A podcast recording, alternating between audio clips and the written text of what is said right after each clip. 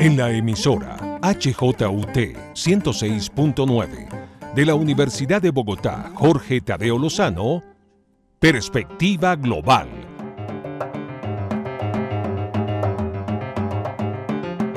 Un análisis a todos los cambios y retos que el siglo XXI le plantea al mundo. Presenta y dirige Doris Ramírez Leighton, experta en relaciones internacionales e investigadora de Asia-Pacífico.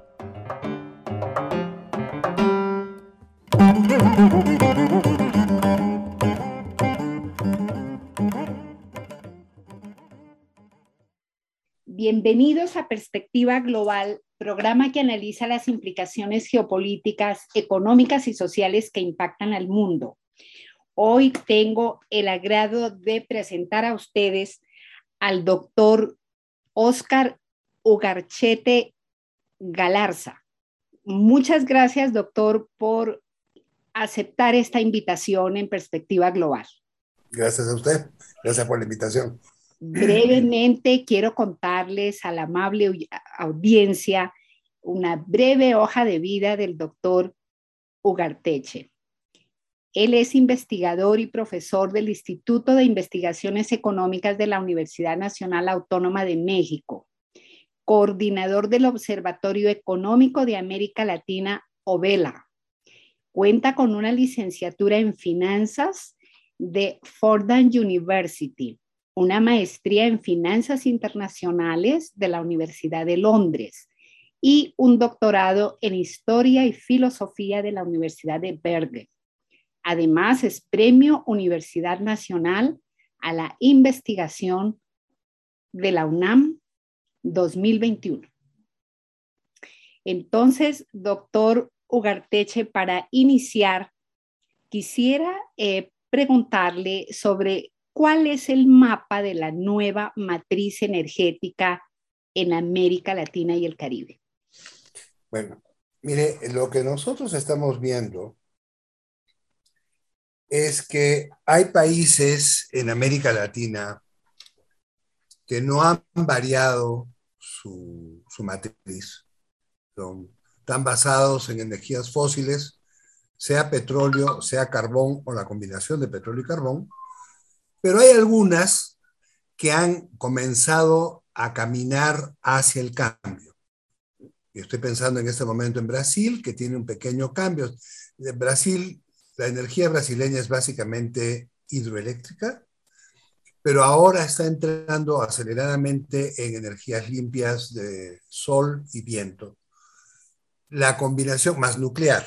Entonces, la suma total va a dar en los próximos años un peso mucho menor a la energía fósil para la generación de, electricidad.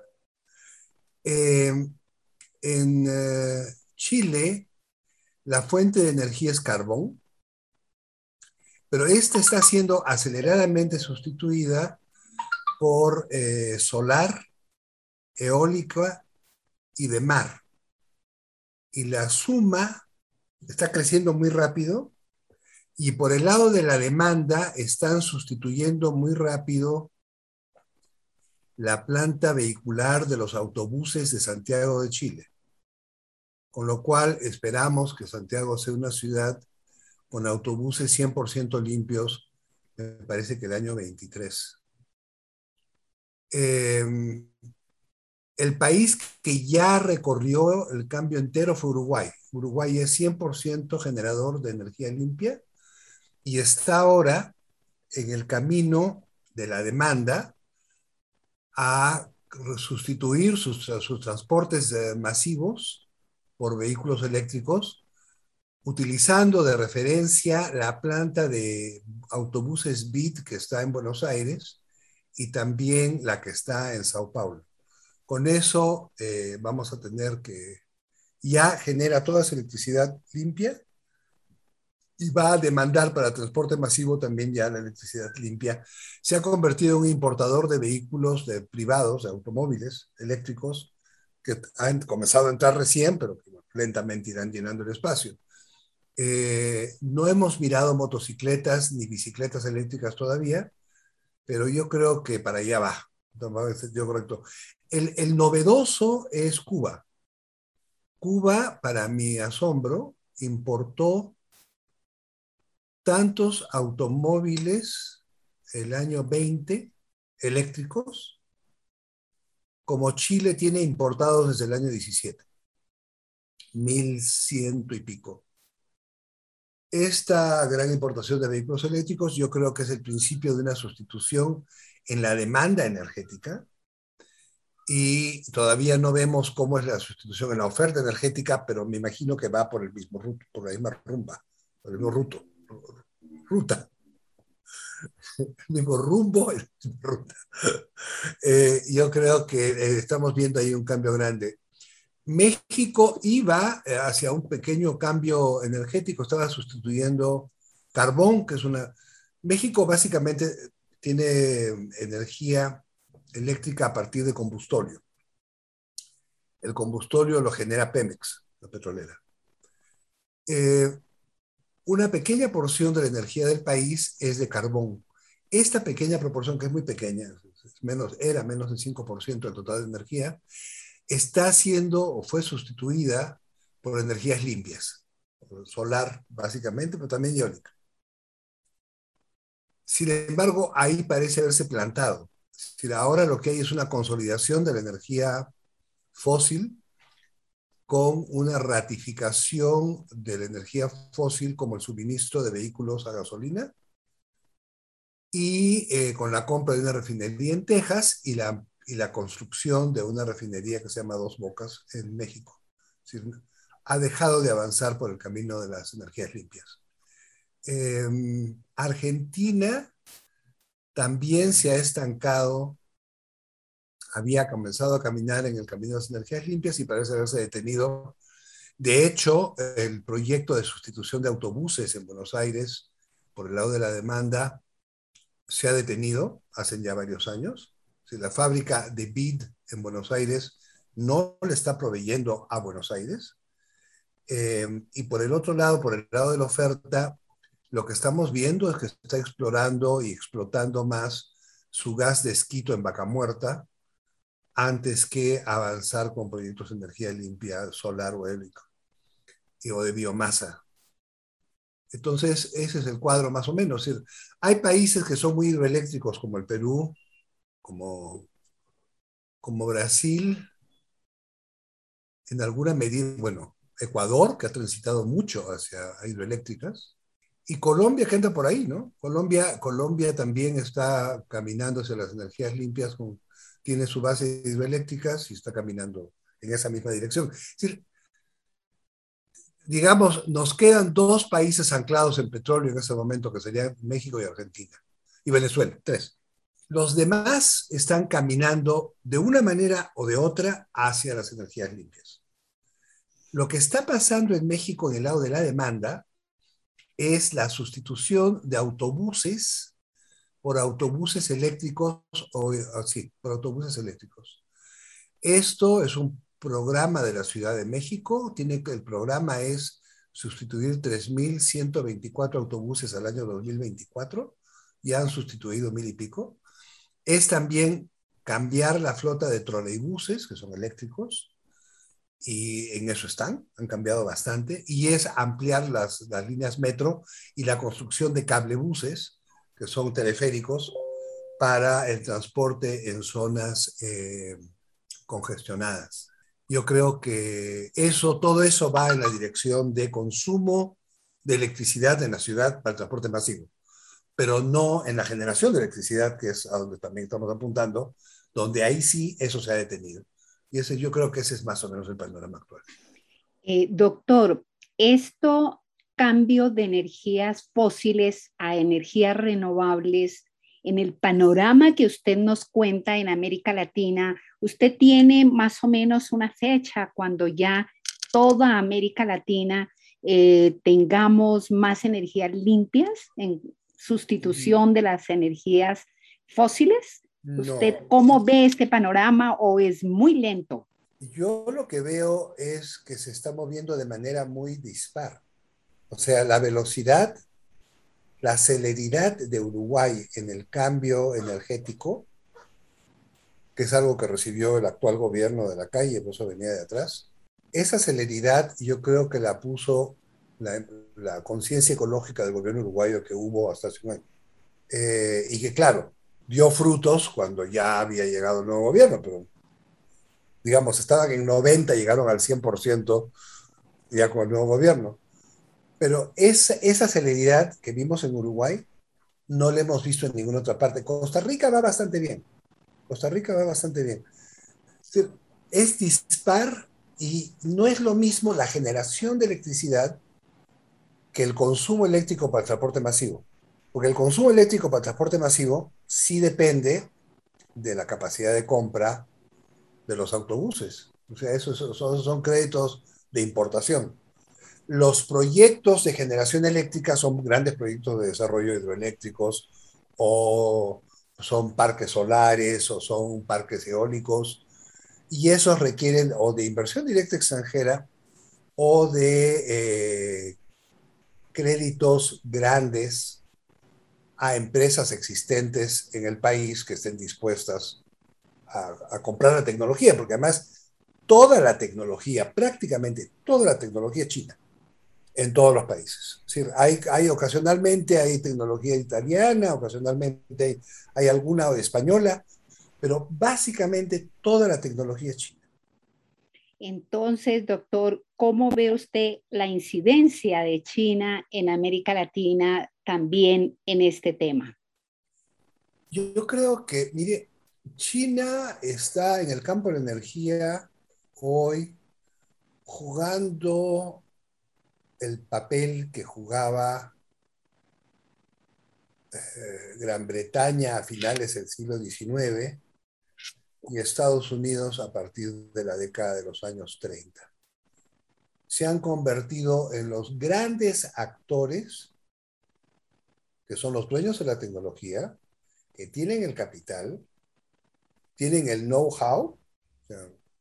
tú quieres poner, tú tienes tu empresa y quieres poner tu, tu parque solar y bueno, ellos tienen las empresas de servicios que hacen los diseños de los parques solares. Yo me sorprendí un poco cuando, habiendo mirado el diseño del parque solar de Jujuy, veo que un gran parque solar que se iba a hacer aquí en Aguascalientes, que ahora se ha suspendido, ese gran parque solar de Aguascalientes tenía el mismo diseñador que el parque de Jujuy. Después miré un poco más y es el mismo diseñador que en Chile. Dije, ah, o sea, tienen, tienen, los servicios de diseño de los parques solares, tienen la fabricación de partes y piezas, tienen el dinero y tienen el crédito. Entonces, puedes, con China puedes o conseguir la inversión directa o conseguir que te presten para la empresa que está en el país o el Estado comprar, si fuera el caso, si vive el monopolio de energía, le compras a ellos la tecnología y la traes, pero ellos tienen en este momento el control del mundo energético limpio. Y en eso yo creo que tienen una gigantesca incidencia. Pesan, pesan. El contrapeso lo está haciendo Estados Unidos con el argumento de que los créditos de China son caros, que no me hace el efecto que sean caros, para nada. El argumento de Estados Unidos es que son caros y por lo tanto ellos van a rescatar a los países de la deuda con China, a cambio de que los países no contraten con Huawei la red 5G. Ese es esa es la operación completa. Esas operaciones, eh, ante la presencia china y la resistencia americana, el impacto sobre nuestros países es que nos quedamos sin tecnología 5G, porque Estados Unidos no tiene tecnología 5G, y, este, y terminamos debiendo a los Estados Unidos en lugar de a China, con lo cual cambias mocos por babas, digamos. O sea, ¿cuál es el, cuál es el chiste? No es que te están regalando nada. quédate con tu vieja deuda y pon tu red 5G y conecta tu, tu mercado de valores, ¿no? Porque la red 5G es, de, es 100 veces más rápida que la 4G y es para operaciones en bolsa, operaciones de banca, y, bueno, y también para eh, todo, lo que, todo lo que es inteligencia artificial que funciona a voz, ¿no? Yo creo que todo eso con la red 5G, bueno, pues ciertamente va a ser mucho, mucho mejor. Pero ese es el juego, es la, la presencia está por ahí, esa es la presencia. Doctor Ugarte, Ugarteche, perdón, ¿qué va a suceder ahí? ¿Cómo tienen que gestionar los países de América Latina esta relación entre Estados Unidos y China, digamos, con respecto a este tema energético que es tan importante, más en este momento con el tema de cambio climático y energías limpias? Yo lo que veo es que nosotros ahora sí tenemos que actuar con el interés nacional de cada país. ¿no? Cada país tiene que defender su interés nacional. Eh, no le hacemos a nuestro país ningún servicio, ni cediendo a un lado, ni cediendo al otro, sino haciendo nosotros el mejor uso de la tecnología y del dinero, y sobre todo no aceptando condiciones que sean inaceptables, ¿no? De un lado o del otro. Porque a mí me parece inaceptable eso que yo te ayudo, yo te, yo te cambio tu deuda por esta otra deuda, pero tú no haces no sé qué cosa. Entonces, yo como país, ¿qué gano? Nada. ¿Qué? Mm. ¿Que me mire mejor el de Washington? ¿Para? ¿Me va a mirar muy mal, acaso? No. Va a decir que le están quitando el negocio, sí. Bueno, le están quitando el negocio, pues. Pero bueno, que compitan con el negocio. Eso, eso es competencia entre ellos. Nosotros somos el campo de disputa. Nosotros no somos los que estamos compitiendo. Nosotros tenemos que hacer uso de lo que nos conviene a nosotros y tenemos que hacer el mejor uso, con las mejores condiciones de lo que nos conviene a nosotros. Este, no se trata de irte dando play con el mundo, sino de, sino de que tengas energías limpias a buen precio y que funcionen, básicamente. Pero justamente en este momento, bueno, ya casi se celebra la COP26 en Glasgow, donde justamente se trabajará o se revisará los países que están trabajando eh, concretamente en este tema del cambio climático y eso va justamente a energías limpias. ¿Cómo cree que vendrán el tema entre Estados Unidos y China, porque China es un hecho que tiene una matriz ya muy concreta para ese cambio. Estados Unidos... está avanzando muy aceleradamente, Estados Unidos está rezagado. Estados Unidos se rezagó. Yo creo que si la red 5G ha sido un tema de conflicto, el cambio de la matriz energética es otro tema de conflicto, los buses eléctricos son otro tema de conflicto. Lo que pasa es que cuando estás perdiendo la competencia, todo está en conflicto, porque la culpa es del otro. Tú eres el que está perdiendo competencia, la culpa es del otro. Es como se ve. tú no ves que estás perdiendo competencia porque tú hiciste algo mal. Tú lo que crees es que el otro lo está ganando porque te está haciendo trampa. Porque así es, así es la lógica humana y política. No van a aceptar jamás, jamás, de que sí, pues, se atoraron con la tecnología, se atoraron, pues. Cuando, cuando, fíjese, cuando las industrias automotrices americanas, estadounidenses, introdujeron los vehículos eléctricos, reintrodujeron los vehículos eléctricos en la década del 90, los hermanos Koch se encargaron de que esa producción de vehículos eléctricos se destruyera. Si queremos tapar el sol con un dedo, podemos. Lo que pasa es que el sol sigue existiendo. Entonces, claro, se movió el sol un poquito más a la izquierda del dedo y resulta que siempre estaban ahí los vehículos eléctricos del otro lado. O sea, y en lugar de estar ellos adelante de la carrera, que era donde estaban en el 94, ahora aparecen por detrás. Y aparecen por detrás en una situación de gruesa desventaja. Porque China ya lleva 14 años fabricando vehículos eléctricos, que ha ido de a poquitos a poquitos produciendo cada vez más. Y además lleva 15 años instalando infraestructura para la recarga de los vehículos eléctricos. Yo recuerdo cuando Dinamarca puso la infraestructura para vehículos eléctricos hace unos años, en el 2011 o 12, a mí me pareció tan apresurado. ¿Cuál es el apuro del gobierno danés en llenar a Dinamarca de postes para recarga? Yo no me imaginé que los daneses en cuatro años iban a tener tres cuartas partes del parque vehicular cambiado. Y fue lo que pasó. Noruega tiene, ¿cómo es la cosa? El 46% de los vehículos totales en Noruega son eléctricos. El 100% de los vehículos que se venden en Noruega son eléctricos. O sea, lo que queda es lo que todavía no se ha cambiado. Y en Dinamarca está por ahí, está por ahí. Eso lo hicieron ellos. En Estados Unidos eso no se ha hecho. No hay una infraestructura, y es un país gigantesco, no hay una infraestructura para la recarga eléctrica en carreteras, en las ciudades, en los estacionamientos. Es como si la electricidad para los vehículos hubiera llegado como novedad. Y yo creo que esa es básicamente la responsabilidad del sector petrolero estadounidense, que a su vez está siendo severamente afectado. ¿no? Han perdido precio de las acciones en bolsa. Están afectados y van a estar más afectados. Es decir, mientras el presidente Biden hasta ahora está solicitando los créditos para infraestructura interna y externa, francamente podemos decir que, que China ya lo le lleva un trecho bastante alto en, en, en un cambio de matriz energética China-Estados Unidos. Así es.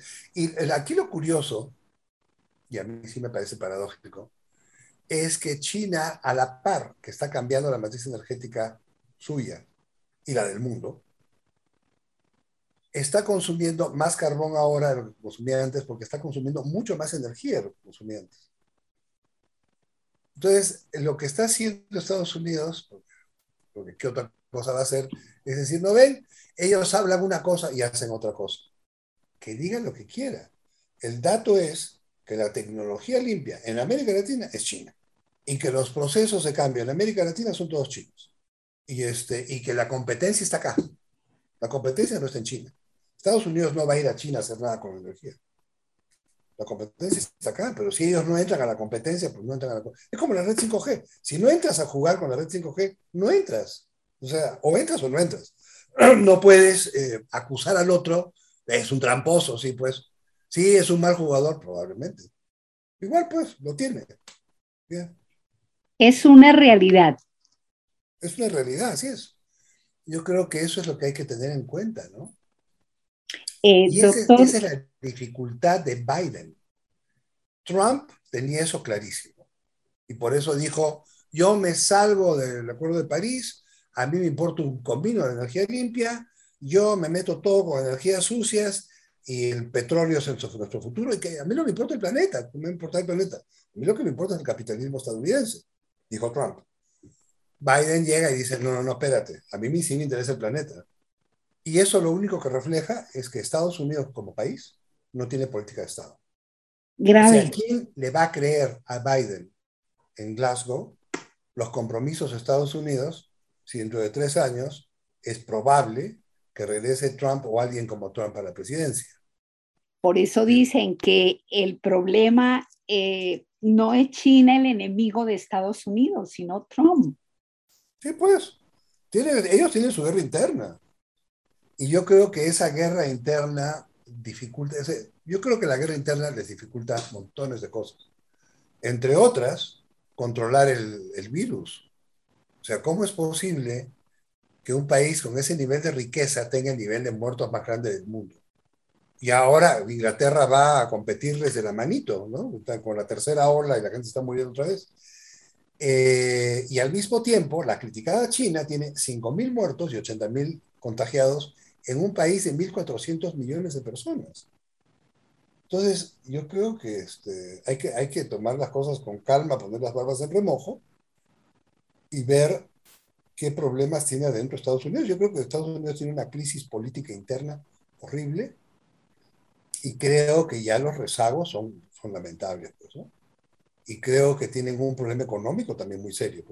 Es un país, tiene un nivel de endeudamiento de 130% del Producto Bruto, que está muy mal, pero en fin, ahí lo tienen. Pero tienen un nivel de déficit fiscal que ahí sigue. 12, 15% del PIB baja a 8. Y con esos déficits fiscales no tiene crecimiento económico. A ver, dígame dónde ponen el dinero. Porque no hay multiplicador, pues si tú dices, bueno, es que va por consumo porque le entregan el dinero a la población. Santo y bueno. Y tienes un multiplicador del consumo que te genera crecimiento. No hay multiplicador del consumo. Bueno, es que están invirtiendo en gasto militar y entonces se defienden al mundo de los enemigos de la sociedad y la democracia. Estupendo. El multiplicador de la inversión tampoco está.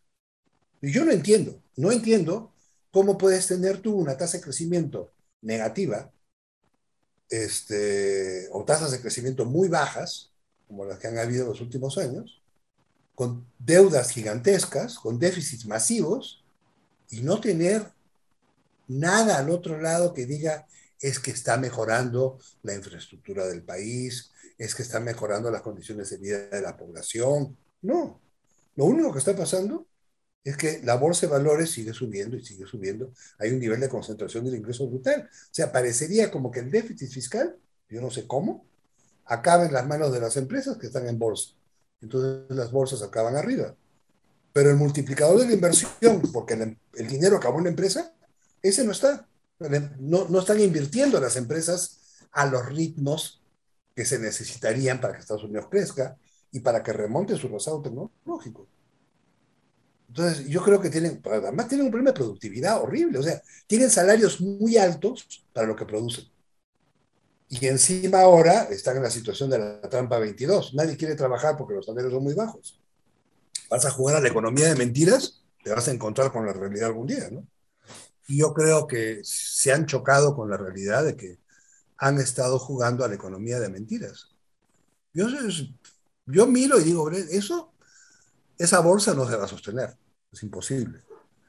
Y, y si se sostuviese, se sostiene porque el resto del mundo lo está financiando. La pregunta es, ¿qué estamos haciendo nosotros financiando a una economía rica? En realidad son todos. Es Estados Unidos, pues son, el G7 con nuestras reservas internacionales se guardan en bonos del tesoro para financiar su déficit.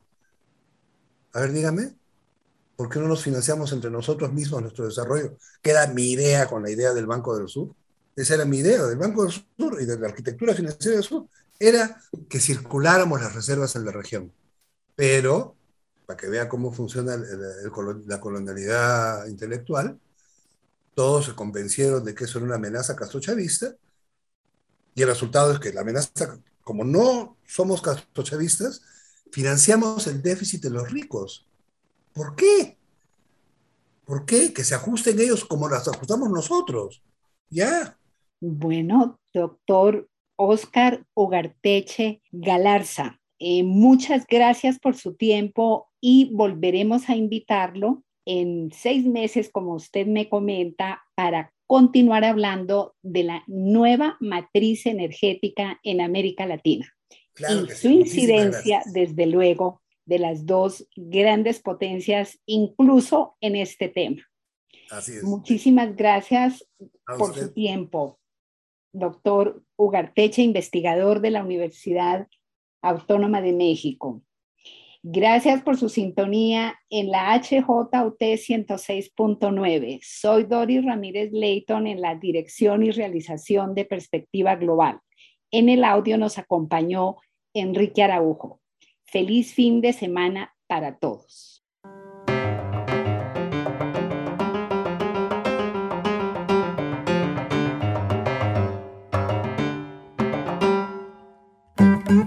En la emisora HJUT 106.9 de la Universidad de Bogotá, Jorge Tadeo Lozano, Perspectiva Global.